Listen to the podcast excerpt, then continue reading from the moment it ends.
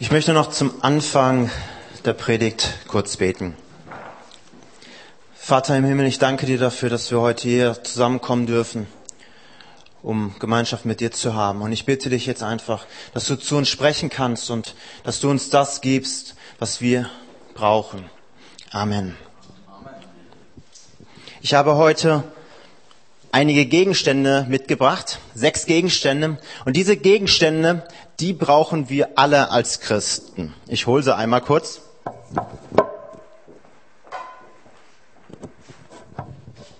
Also, zum einen brauchen wir hier eine Jacke, wie ihr seht. Dann brauchen wir ein paar Schuhe. Ich habe hier jetzt nur äh, den linken Schuh mitgenommen. Ich war zu faul, den anderen auch noch mitzunehmen. Dann brauchen wir hier so eine Kappe oder irgendwie eine Mütze.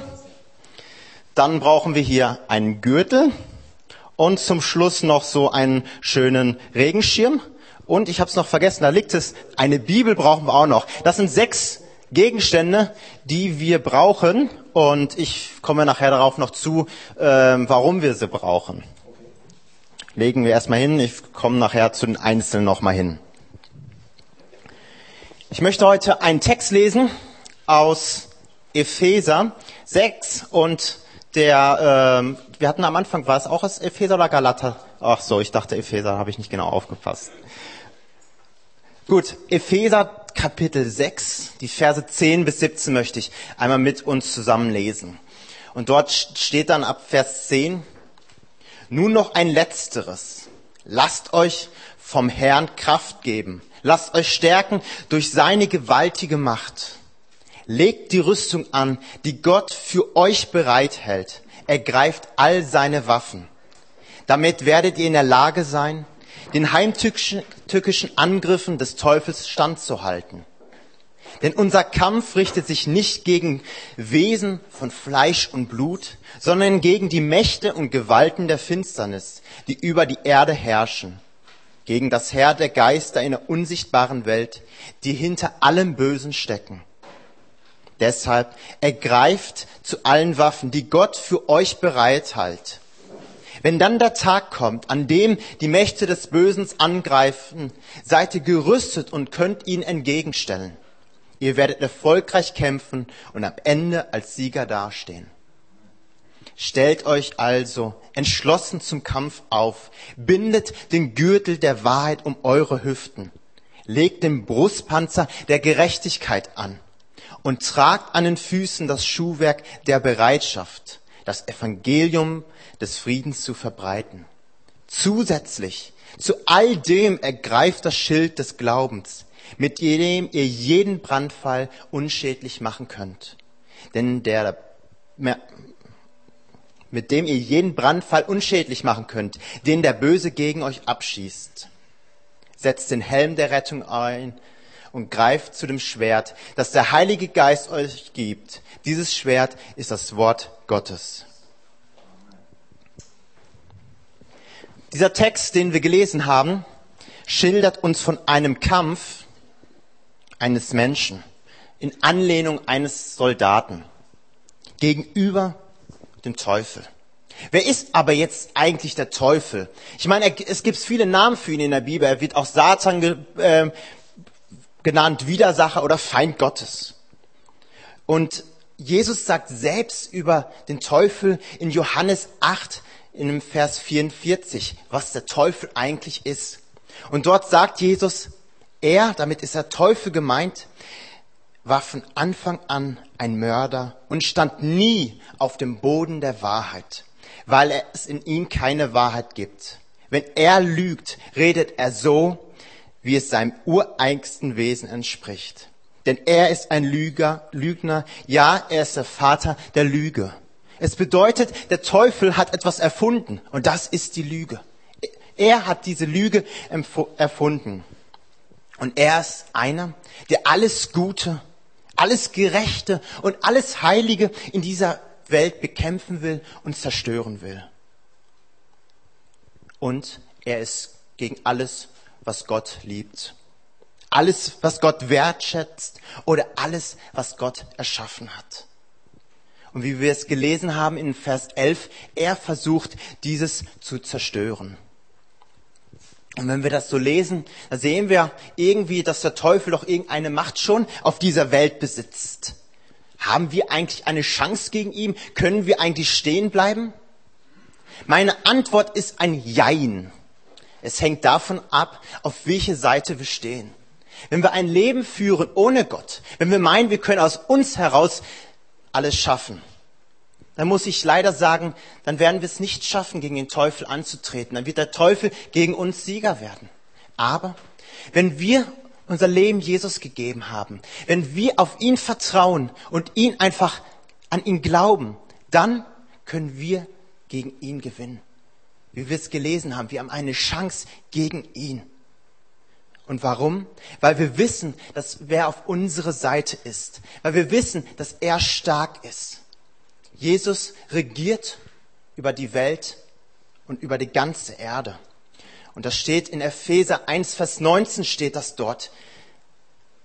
Da steht nämlich, es ist dieselbe gewaltige Stärke, mit der Gott am Werk war, als er Christus von den Toten auferweckte und ihm in den himmlischen Welt den Ehrenplatz an seiner Seite gab. Damit steht jetzt Christus hoch über allen Mächten und Gewalten, hoch über allem, was Autorität besitzt und Einfluss ausübt. Er herrscht über alles, was Rang und Namen hat, nicht nur in dieser Welt, sondern auch in der zukünftigen. Welt. Hier steht ganz klar, dadurch, dass Jesus für uns gestorben ist, aber nicht nur gestorben ist, sondern auferstanden ist und wir zu Gott, zum Vater zurückgegangen ist. Deswegen regiert er jetzt nur. Ich habe die ganze Zeit von einem Kampf berichtet, aber in Wirklichkeit ist es kein Kampf. Aus einem Grund, weil Jesus diesen Kampf schon für uns gewonnen hat. Hebräer 2, Vers 14 steht das schon.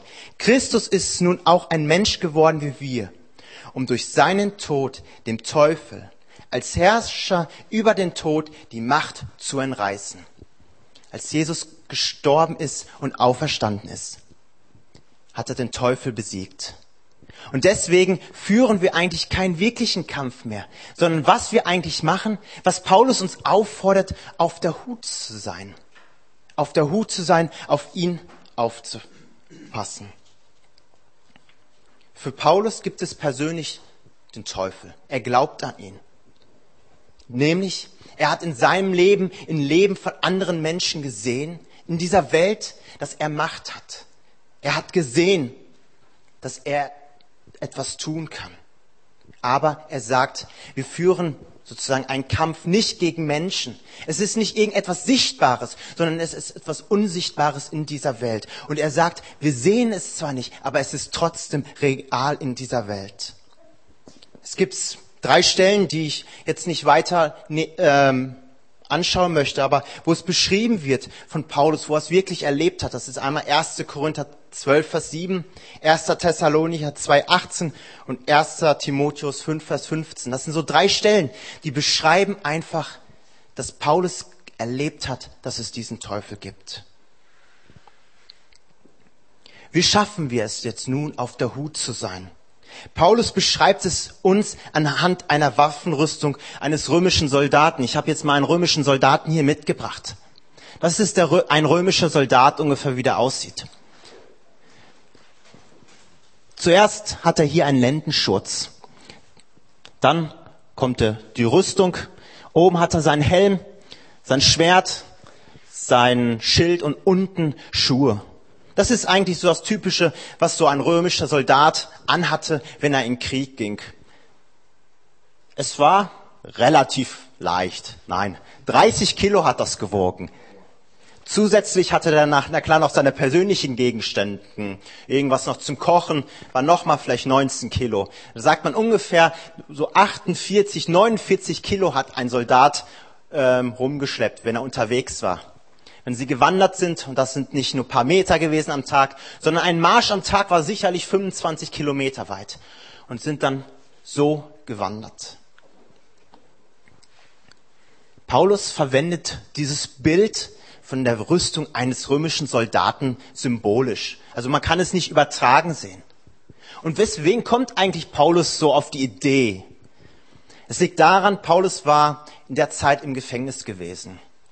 Und er hat immer Tag für Tag die Soldaten gesehen, die ihn bewacht haben. Die Soldaten, die im Gefängnis vorbeigegangen sind. Tag für Tag hat er diese Soldaten gesehen. Sie waren sicherlich nicht in Kampfrüstung mit dem Schwert und mit dem Helm, aber trotzdem, sie hatten ähm, eine Rüstung angehabt. Ich möchte nun auf die einzelnen Rüstungsteile kurz zu sprechen kommen. Das erste, die Waffenrüstung, die wir anlegen sollen, heißt es, bindet den Gürtel der Wahrheit um eure Hüften. Es war ein Ledergurt. Der Ledergurt hatte die Aufgabe, die Tunika, also das Untergewand, festzubinden und schützt zum anderen auch den Unterbauchbereich. Und dort konnte man sein Schwert, war eine Halterung für sein Schwert. Was bedeutet nun Wahrheit? Gibt es überhaupt die Wahrheit? Oder ist Wahrheit eigentlich eher relativ? Für den einen ist Wahrheit dies und für anderen ist Wahrheit etwas anderes. Ich bin mir jetzt sicher, wenn wir uns alle jetzt zusammensetzen, eine Diskussionsrunde machen und fragen bezüglich eines Themas, was ist nun die Wahrheit der in dieser Hinsicht, müssen wir wahrscheinlich feststellen, dass wir sehr viele unterschiedliche Meinungen haben. Aber Jesus sagt, dass es trotzdem die Wahrheit gibt.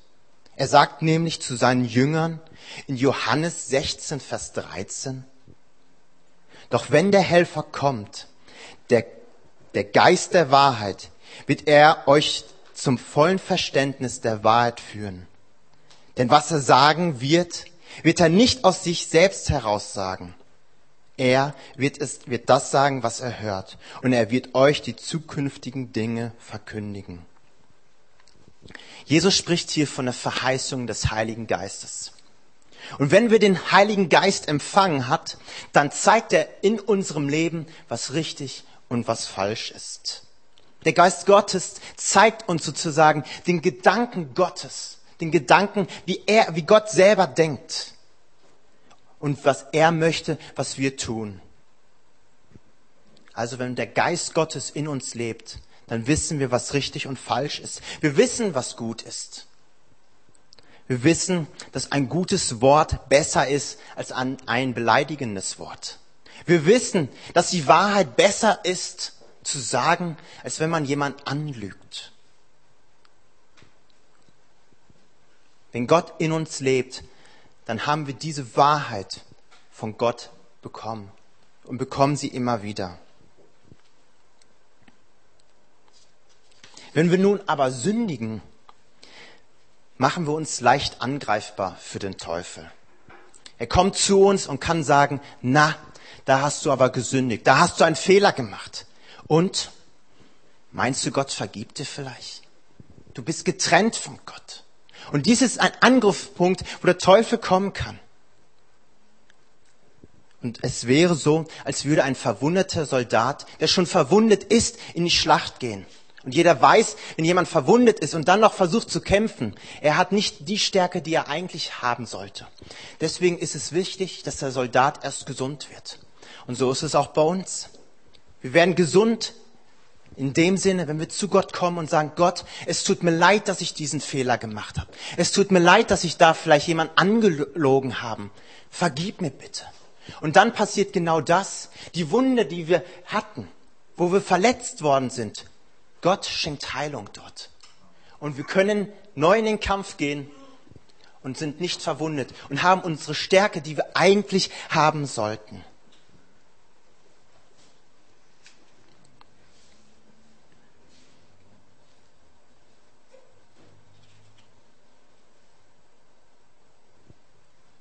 1. Johannes 1, Vers 19 steht das nämlich. Denn wenn wir unsere Sünden bekennen, ist Gott treu und gerecht. Er vergibt uns unsere Sünden und reinigt uns von allem Unrecht, das wir begangen haben. Das Ziel also nun dieses Gürtels ist, dass wir das tun, was Gott möchten.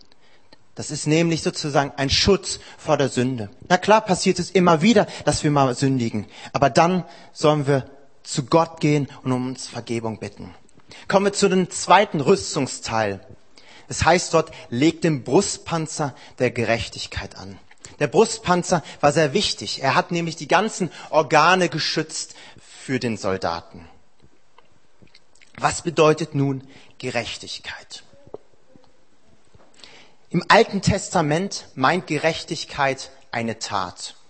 Es bedeutet, dass man durch Taten, durch gute Taten etwas erreichen kann, dass man Gott beweisen kann, wie gut man eigentlich ist.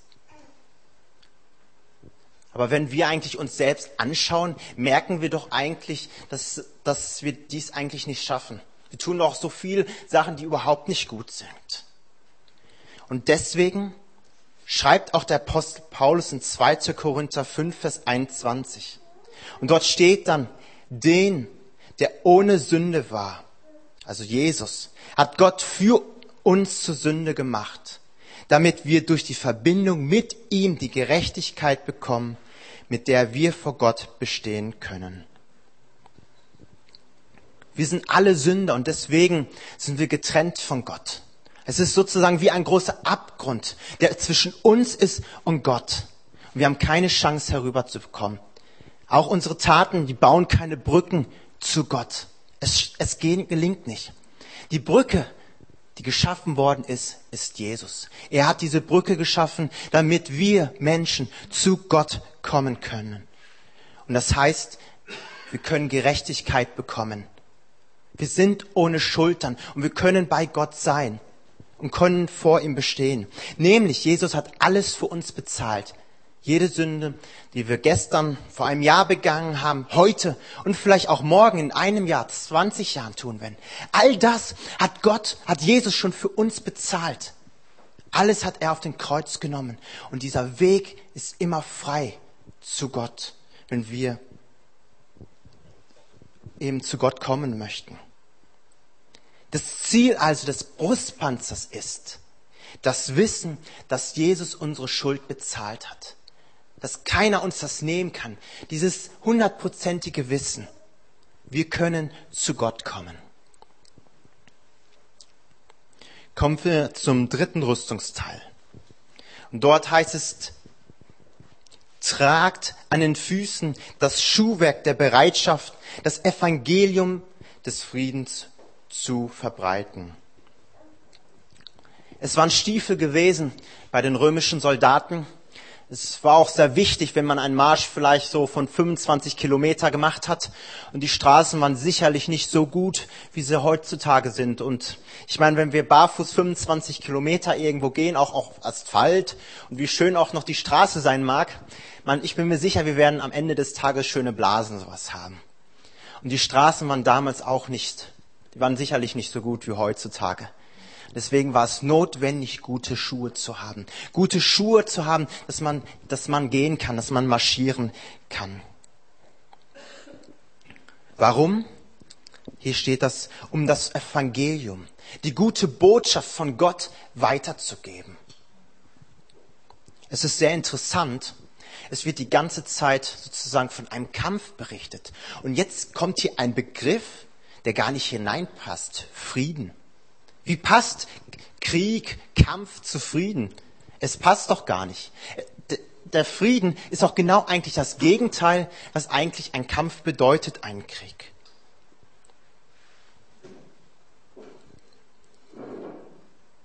In Kriegszeiten freuen sich Soldaten immer über frohe Botschaften. Frohe Botschaften sind zum Beispiel ein Brief aus der Heimat. Man bekommt nicht so oft Nachrichten. Heute ist das vielleicht schon anders so, aber wenn wir mal den Zweiten Weltkrieg anschauen, die haben sich gefreut, Nachrichten aus der Heimat zu bekommen. Zu wissen, dass es der Familie noch gut geht. Vielleicht zu hören, dass das eigene Kind gekommen ist. Friedensnachrichten, frohe Botschaften sind etwas, immer etwas Positives und es lässt ein Stück weit Leid und Sorgen vergessen in der Situation. Ein Stückchen Hoffnung macht sich breit. Und wenn wir Menschen von Jesus weitererzählen, ist es genau das. Es ist ein Stückchen Hoffnung, ein Stückchen Frieden in eine Welt, die sonst dunkel ist. Warum? Weil es Leid gibt, weil es Nöte gibt. Es gibt Kriege auf dieser Welt. Es gibt Ungerechtigkeit. Und die Botschaft von Jesus die bringt Licht hinein. Sie bringt Hoffnung diesen Menschen. Und wenn wir es weiter sagen diesen Menschen, sie sehen dort und kriegen diese neue Hoffnung. Wer von euch schon selbst mal von Jesus weitererzählt hat? So am Anfang ist es immer so, man fühlt sich so schwer, man weiß nicht, ach, wie nehmen die es wahr und hat so starke Angst. Aber wenn man so anfängt, mit Leuten ins, ins Gespräch bekommt, ist es bei mir so, ich bin immer so begeistert davon. Ich werde auf einmal richtig fröhlich und es ist für mich irgendwie, es stärkt mich. Ich, es ist so für mich mal so beschrieben wie ein Doping, so für mich.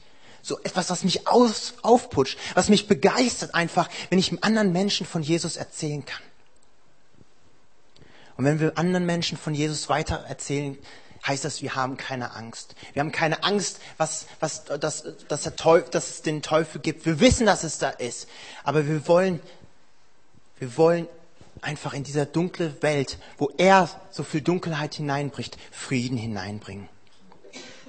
Ziel dieser Stiefel ist, anderen Menschen weiter zu sagen, dass es Licht in der Dunkelheit gibt. Kommen wir zum vierten Rüstungsteil. Ergreift das Schild des Glaubens. Der Schild der Römer, der Römer war relativ groß gewesen und eine Person konnte sich komplett hinter diesem Schild verbergen. Angriffe durch Schwerter, aber auch Angriffe durch Pfeile. Wenn der Feind entgegenkam und erstmal eine Salve von Pfeilen schickte, konnten die römischen Soldaten sich alle komplett hinter diesem Schild verstecken. Und das Interessante war, sie hatten die Schilder mit Leder umschlagen und noch außen mit ähm, Eisen dann auch. Und wenn sie dann dieses Schild ins Wasser getränkt hat vor dem Kampf, dann konnten Feuerpfeile kommen und das Schild hat nicht angefangen zu brennen. Sie waren sicher. Das Feuer konnte ihnen nichts ausmachen und, das Pfeil, und die Pfeile nicht, weil sie geborgen waren hinter diesem Schild. Ergreift das Schild des Glaubens. Über Glauben muss ich gar nicht eigentlich so viel mehr sprechen. Mach es trotzdem ganz kurz, weil wir letzte Woche eine Predigt über den Glauben gesprochen hatte. Die Lindy hatte da darüber gesprochen, über, über, über den Glauben. Glauben bedeutet Gott vertrauen, selbst in Situationen, wenn wir den Ausweg nicht sehen, wenn wir nicht weitersehen können, wir wissen nicht, wie es ausgehen wird, aber trotzdem vertrauen, dass Gott alles gut machen wird. Und der Feind Gottes, Teufel, versucht uns diesen Glauben streitig zu machen, uns diesen Glauben zu nehmen durch Lüge und in Fragestellung, irgendwie uns unsicher zu machen.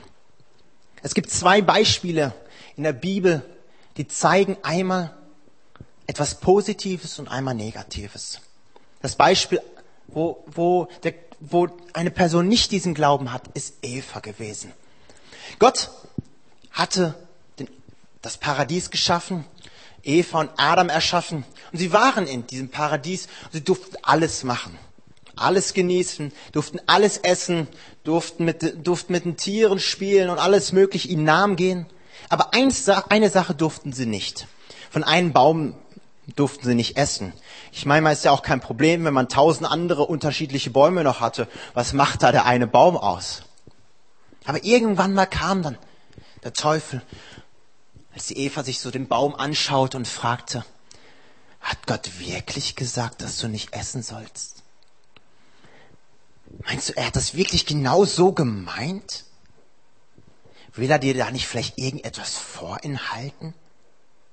Er versuchte durch Lüge, in Frage stellen, den Glauben, den Eva hatte, wegzunehmen. Und wie wir wissen, hat Eva diesen Glauben nicht gehabt.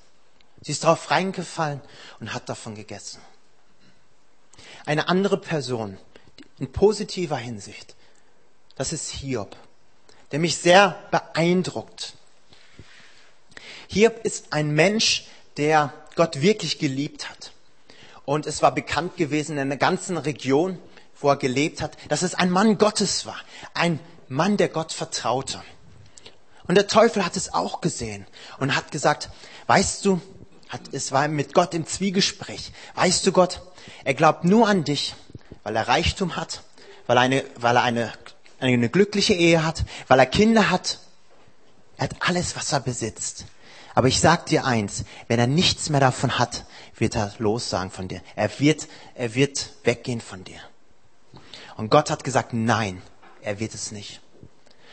Und dann darf der Teufel dem Hiob alles nehmen.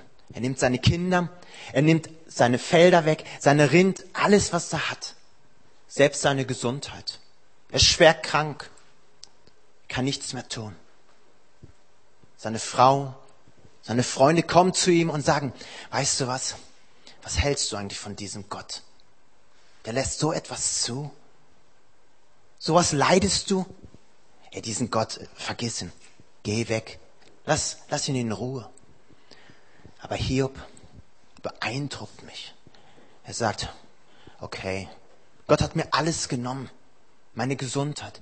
Aber trotzdem bleibe ich drauf, halte ich drauf fest, dass es Gott gibt, dass er mich liebt. Und ich glaube, die Verheißung, die er, die er mir gegeben hat. Er hat dieses Schild in der Hand gehabt. Er hat sich hinter diesem Schild versteckt. Der Teufel kam mit feurigen Flammen, Pfeilen und hat versucht, ihn zu beschießen. Aber er hat dieses, Schwe diese, dieses ähm, Schild nach oben gehalten. Und kein Pfeil hat ihn getroffen. Vielleicht war das Schild schon schad bestätigt.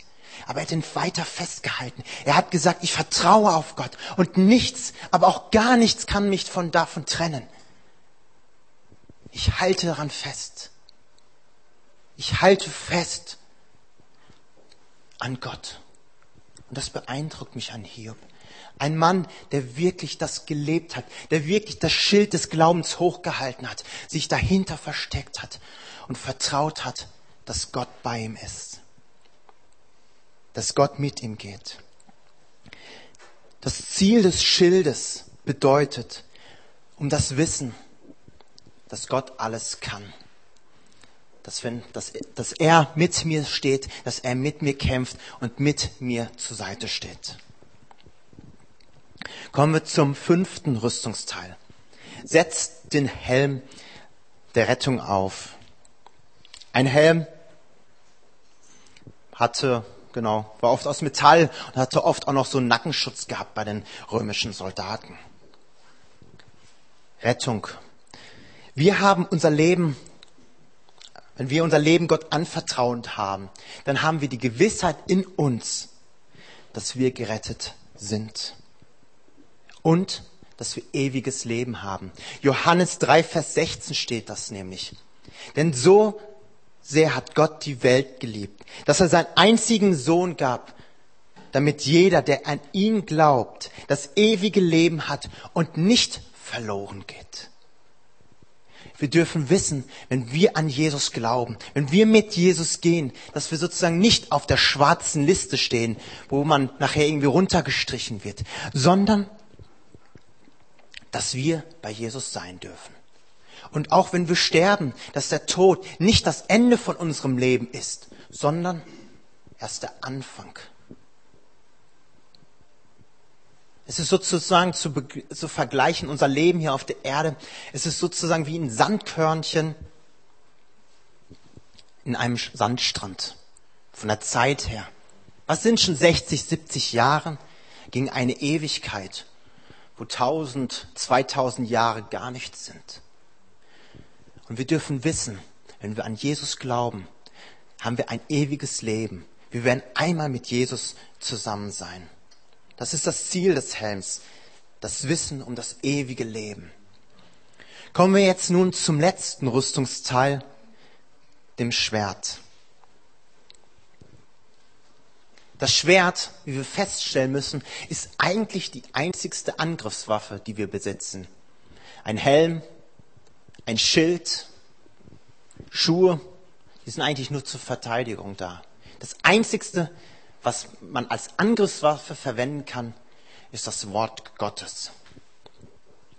Und was es genau bedeutet, da gibt es eigentlich eine sehr schöne Geschichte, die beschreibt eigentlich, wie Jesus es anwendet, das Schwert Gottes, also das Wort Gottes in der Hand zu nehmen. Es ist eine längere Passage, wo ich nur auszugsweise was herauslesen werde. Es ist Matthäus Kapitel 4, die Verse 1 bis 11. Und das ist die Versuchung von Jesus. Der Teufel versucht Jesus. Und dort steht dann Vers, ab Vers 5 will ich einmal vorlesen. Darauf ging der Teufel mit ihm in die heilige Stadt, stellte ihn auf den Vorsprung des Tempeldaches und sagte, wenn du, Jesus, Gottes Sohn bist, dann stürz dich hinunter. Denn es heißt in der Schrift, er wird seine Engel schicken. Sie werden dich auf seine Hände tragen, damit du mit deinem Fuß nicht an einen Stein stößt. Der Teufel hat sehr gut zitiert aus den Psalmen. Aber Jesus entgegnete ihm dann auch, in der Schrift heißt es aber auch, du sollst den Herrn deines Gottes nicht herausfordern. Dann geht es weiter. Dann ging der Teufel mit ihm auf einem hohen Berg, zeigte ihm alle Reiche der Welt und ihre Herrlichkeit und sagte, das will ich dir geben, wenn du dich vor mir niederwirfst und mich anbetest. Darauf sagte Jesus zu ihm, weg mit dir, Satan, denn es heißt in der Schrift, den Herrn deinen Gott sollst du anbeten, ihm allein sollst du dienen. Es ist deswegen wichtig, dass wir das Wort Gottes kennen und es wissen, damit wir, wenn so die Listigkeiten des Teufels kommt, dass wir auch entgegentreten können, dass wir das Schwert nehmen können als Angriffswaffe. Nämlich nachdem Jesus das gegangen ist, ist der Teufel weggegangen, weil er gemerkt hat, er hat keine Chance bei Jesus. Er hat keine Chance, weil Jesus so gut dieses Schwert in Gebrauch genommen hat. Wenn der Teufel zu uns kommt und sagt, Gott liebt dich nicht, dann dürfen wir ihm sagen, weißt du was? In Johannes 3, Vers 16 steht, denn so sehr hat Gott die Welt geliebt, dass er seinen Sohn gab. Und können ihm antworten und ihm sagen, weißt du, du hast doch überhaupt kein Recht. In der Bibel steht es ganz anders. Oder wenn er sagt, wer bist du eigentlich Mensch? Ein, als einzelner Menschen, als einzelner Mensch unter Milliarden von Menschen. Dann können wir sagen, es steht nämlich in Jesaja 43, Vers 1, ich habe dich bei deinem Namen gerufen, du gehörst mir. Wir sind einer von ganz vielen, aber er kennt uns ganz persönlich. Und das meint es einfach, dieses Schwert äh, des Geistes zu nehmen. Wenn der Teufel kommt und uns irgendetwas einreden will, dass wir es auf die Schrift uns beziehen können, dass wir die Schrift nehmen können und ihm angreifen können. Und er wird von uns lassen, weil er merkt, dass, dass wir wissen, wer zu uns steht. Ziel des Schwertes ist, das Wort Gottes kennen und wissen. Warum gibt uns Paulus diese Rüstung, diese sechs Rüstungen, warum gibt er uns sie? Es ist ein Handwerkszeug, würde ich es einfach mal beschreiben. Paulus gibt uns eine Hilfe für unser Leben, wie wir siegen können dass wir auf der Siegerstraße sind. und wir dürfen wissen, dass wir nur mit der Hilfe Gottes es aber schaffen. Wenn wir es alleine versuchen, werden wir es nicht schaffen. Im Text, den wir gelesen haben, im Epheser Kapitel 6, Vers 10, heißt es nämlich auch, deshalb betet, dass ihr Kraft bekommt von Gott. Und die brauchen wir. Wir können Gott bitten, dass er uns diese Kraft gibt für unser Leben. Und es steht auch dort, wie wir gelesen hatten, dass es ganz wichtig ist, die ganze Rüstung anzulegen. Und Paulus sagt es zweimal, legt die ganze Rüstung an. Nicht nur den Helm oder etwas, sondern alles. Warum? Wenn eine Sache fehlt, sind wir nicht wirklich kampffähig. Und wir werden wahrscheinlich verwundet werden. Warum? Weil in 1. Petrus 5, Vers 8 beschrieben wird, wie der Teufel ist. Dort steht nämlich, euer Feind der Teufel streift umher wie ein brüllender Löwe, immer auf der Suche nach einem Opfer, das er verschlingen kann. Er versucht uns runterzukriegen. Und wenn wir diese ganze Rüstung, die uns Gott geschenkt hat, nicht annehmen, dann können wir nicht gewinnen. Aber kein Angriff ist zu schwer, dass wir ihn nicht schaffen können. Nämlich mit Gott auf der Seite werden wir Sieger sein. Epheser 6, Vers 13 hatten wir nämlich gelesen. Deshalb greift zu allen Waffen, die Gott für euch bereithält.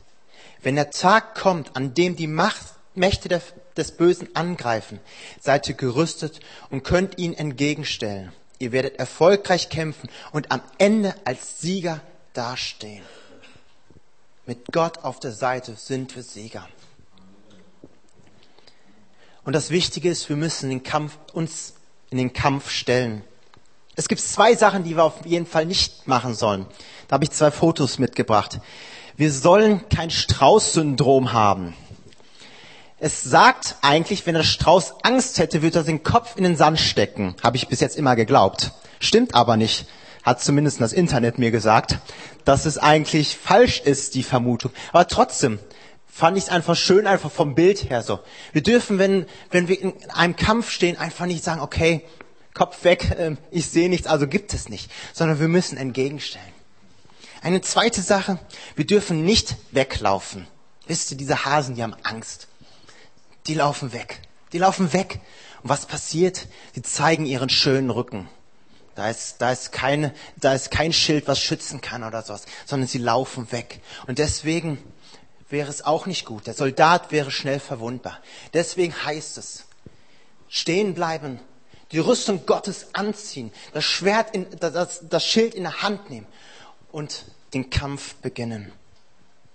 Und das Schöne ist, wir bekommen eine Belohnung von Gott, wenn wir standhaft bleiben. Jakobus 1, Vers 12 steht, Glücklich zu preisen ist der, der standhaft bleibt, wenn sein Glaube auf die Probe gestellt wird. Denn nachdem er sich bewährt hat, wird er als siegeskrank das ewige Leben erben, wie der Herr es denen zugesagt haben, die ihn lieben. Die Belohnung, die wir bekommen, wenn wir, wenn wir standhaft stehen bleiben ist das ewige Leben. Es ist eine Verheißung, die er uns gegeben hat. Was bedeutet es jetzt für uns in der Praxis eigentlich so, diese Rüstung? Ich habe es jetzt mal hier so mitgenommen. Abends zieht man ja seine Sachen aus und hängt sie auf. Wenn du früh morgens aufstehst, ziehst du dich wieder an. Und so ist es auch. Wenn du, wenn du abends ins Bett gehst, legst du vielleicht deine Rüstung ab. Wenn du morgens dann aufstehst, musst du wieder dein Helm des Heils anziehen. Du nimmst dann dein Schild, die Rüstung, die Schuhe. Du nimmst es und ziehst es an. Für uns ist eine Selbstverständlichkeit, Sachen anzuziehen. Wenn wir jetzt zum Beispiel rausgehen, dass wir uns warm anziehen. Und so muss es auch für uns sein. Eine Selbstverständlichkeit, früh morgens, wenn wir aufstehen, die Rüstung Gottes anzuziehen. Ein Gebet sprechen, Gott, ich brauche heute deine Hilfe. Stärke du mich. Schenke mir Gewissheit, dass ich dein Kind bin, dass ich das ewige Leben hat, dass mir es nicht und niemand nehmen kann. Es ist eine Herausforderung sicherlich für uns, es Tag für Tag zu machen, aber es ist wichtig, dass wir es tun. Die Rüstung Gottes, die er uns geschenkt hat, anzunehmen. Zum Schluss will ich noch einmal auf die sechs Punkte nochmal drauf eingehen. Das ist sozusagen unsere To-Do-Liste. Die Rüstung nochmal im Schnelldurchlauf. Das erste ist, wir sollen nicht sündigen, das Gute tun, was Gott einfach von uns möchte, dass wir keinen Angriffspunkt haben für den Feind. Das Wissen, dass Jesus unsere Schuld bezahlt hat. Keiner kann uns das streitig machen. Dieses Wissen, dass Gott uns alles genommen hat. Drittens, die frohe Botschaft weitersagen. Ein Licht in der Dunkelheit weitergeben, was anderen erfreut und uns selber.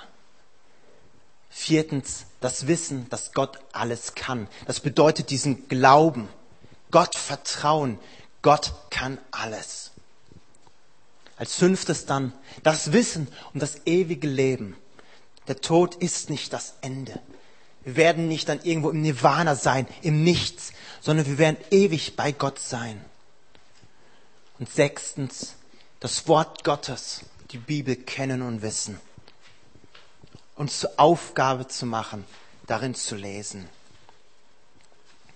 Ich weiß nicht, wie es dir geht, wenn du das alles hörst. Ich weiß nicht, in welcher Beziehung du zu Gott stehst. Vielleicht ist es ist Gott für dich etwas Fremdes noch, etwas. Du weißt, du kennst ihn zwar irgendwie so vom Namen her, aber vielleicht kannst du, möchtest du heute einen Schritt machen, zu sagen, okay, Gott, es, es gibt viele Dunkelheit in dieser Welt, viel Leid, viel Not.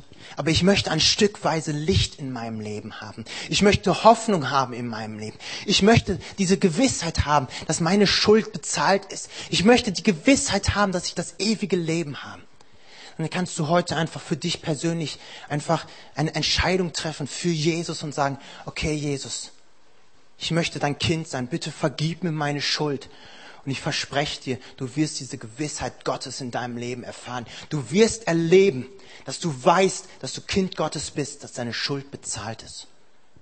Und für diejenigen, die mit Jesus gehen, ist es als Erinnerung, als Aufgabe, diese Rüstung, die wir haben, anzuziehen. Wenn du heute vielleicht nur zwei Sachen hier mitgenommen hast, angezogen hast, Wäre schön, wenn du hinausgehen würdest nachher mit der kompletten Rüstung. Mit allen sechs Teilen. Und das wünsche ich mir einfach für euch. Dass ihr die Rüstung Gottes, die standhält gegen alles, anzieht. Ich möchte noch zum Abschluss beten.